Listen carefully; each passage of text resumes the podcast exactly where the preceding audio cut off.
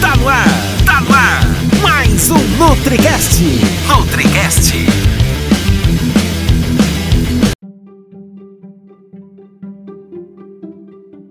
Então vamos começar esse episódio falando sobre dieta cetogênica.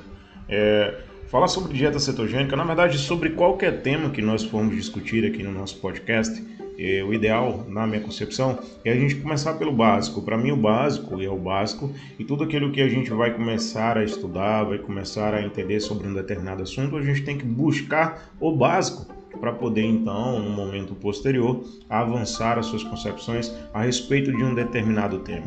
Quando a gente pensa na perspectiva histórica da dieta cetogênica, por exemplo, é, algumas pessoas, alguns personagens, eles fizeram parte do início é, de quando ela começou a surgir na literatura científica, mas antes disso, antes dela começar a ser reportada na ciência, nos dados científicos, nos artigos, nós tínhamos a utilização desse tipo de dieta na prática clínica de alguns médicos.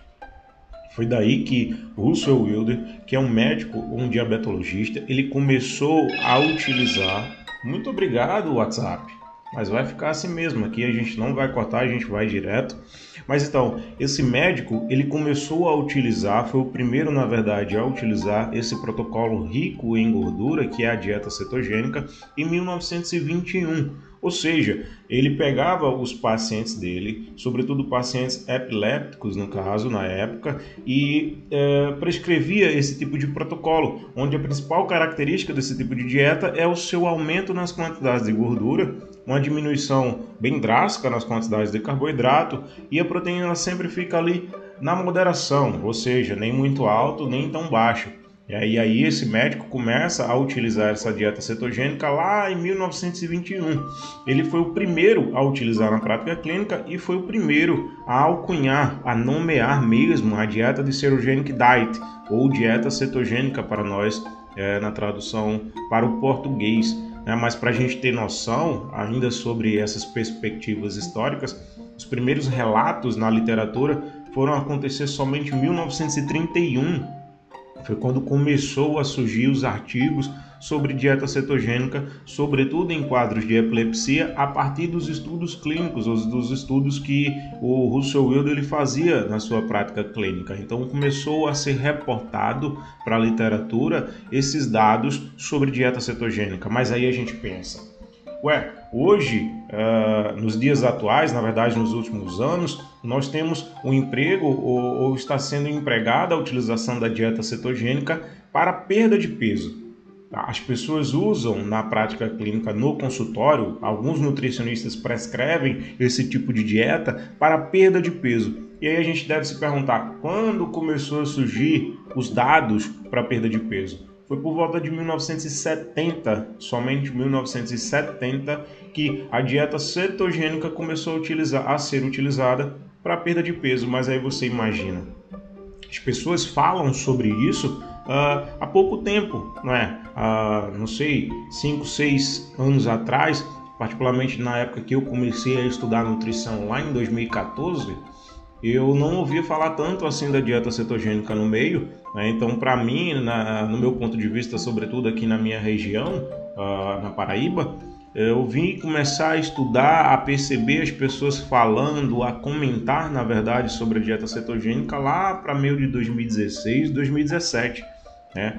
Uh, não por acaso, uh, em 2017 eu terminei minha graduação em nutrição e o meu TCC, o meu trabalho de conclusão de curso, foi sobre a dieta cetogênica né? exatamente pelo fato de eu começar a perceber que os nutricionistas aqui da área eles estavam prescrevendo bastante esse tipo de protocolo, estavam comentando bastante. Então eu pensei, poxa, por que não? Vamos estudar. É, então a gente foi atrás de estudar sobre a dieta cetogênica e daí então surgiu o meu interesse sobre essa área, sobre esse tipo de protocolo.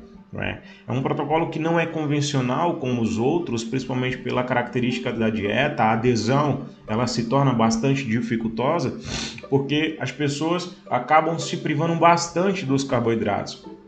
Então, boas fontes alimentares que essas pessoas passam a não ingerir: é, feijão, arroz, macarrão, batatas, as raízes como um todo. Então, imagina a privação é, de diversos alimentos, diversas fontes alimentares que os indivíduos acabam tendo quando fazem esse tipo de dieta.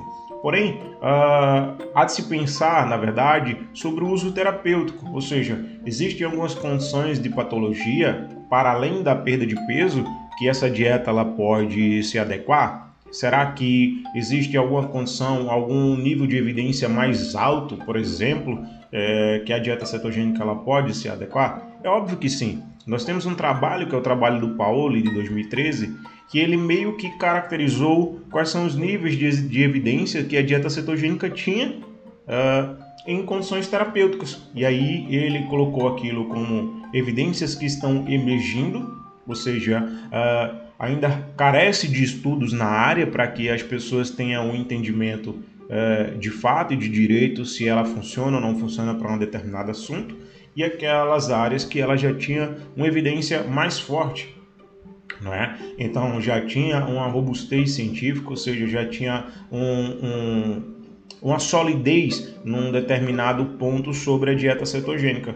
E aí, quais são as áreas que estavam emergindo ainda em 2013 e que, por exemplo, alguns anos depois, isso começou a cair por terra? Por exemplo, a utilização da dieta cetogênica ah, no câncer. Né? Era visto que, ah, através da redução dos níveis de insulina sanguíneo, a redução dos níveis de glicose sanguíneo, essa privação de carboidratos que a dieta cetogênica proporcionava, acabava entre aspas, abre aspas no caso, é, por diminuir digamos que a quantidade de célula cancerígena. Isso em 2013 foi um boom na, na, na, área, as pessoas começavam a comentar muito sobre isso, mas foi visto logo alguns anos depois que a célula cancerígena ela conseguia utilizar, para além de glicose como substrato de energia, a própria gordura, que era a principal característica da CATS. Então você imagina, uh, foi uma evidência que estava emergindo em 2013, mas que logo após ela acabou caindo por terra. Na verdade, na verdade, pessoal, o que, que acontece? Boa parte dos mecanismos de ações que essa dieta cetogênica ela é capaz de propor, em todas as condições patológicas, ela faz referência a mais ou menos à mesma coisa, que na verdade é o que? É reduzir os níveis de insulina e reduzir os níveis de glicose sanguínea. Então, essas duas alterações metabólicas, digamos assim, favorecem ao corpo algumas outras condições, como a produção dos corpos cetônicos, a exemplo do beta-hidroxibutirato, que é um dos produtos da dieta cetogênica, e que é exatamente esse beta-hidroxibutirato que é relacionado, por exemplo, com a epilepsia que é uma evidência forte a respeito da dieta cetogênica. A gente falou lá atrás, no começo desse episódio, né? o médico Russell Wilder ele começou a utilizar esse tipo de protocolo para melhorar a qualidade de vida de pacientes epilépticos que não respondiam às drogas que se tinha disponível na época. Então, esses pacientes acabavam por ter é, uma, uma, menos quadros de convulsão, menos quadros de ataque epilépticos. Isso aconteceu bastante naquela época e ainda hoje tem trabalhos de 2019, por exemplo, mostrando essa utilização.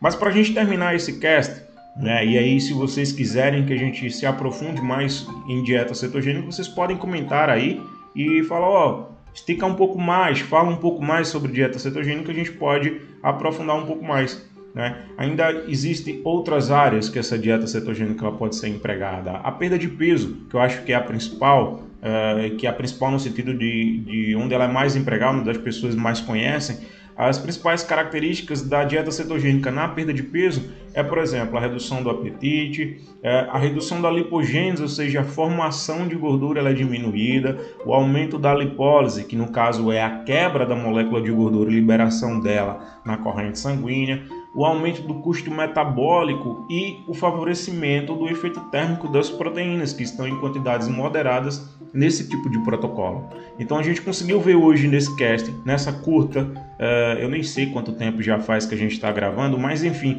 a gente conseguiu ver nesse cast, nessa curta, uh, um pouco do papel da dieta cetogênica em algumas condições patológicas. Tá? Então a gente vai ficando por aqui. Uh, já entramos em próximo de 10 minutos de, de podcast de, de, desse episódio. E eu espero que vocês tenham gostado e aguardem os próximos episódios. Até a próxima, pessoal. Valeu!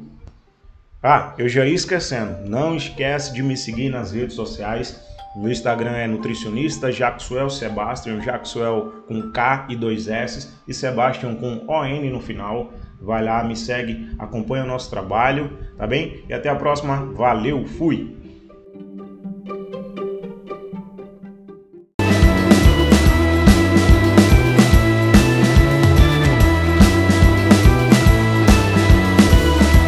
NutriCast uma conversa sobre nutrição.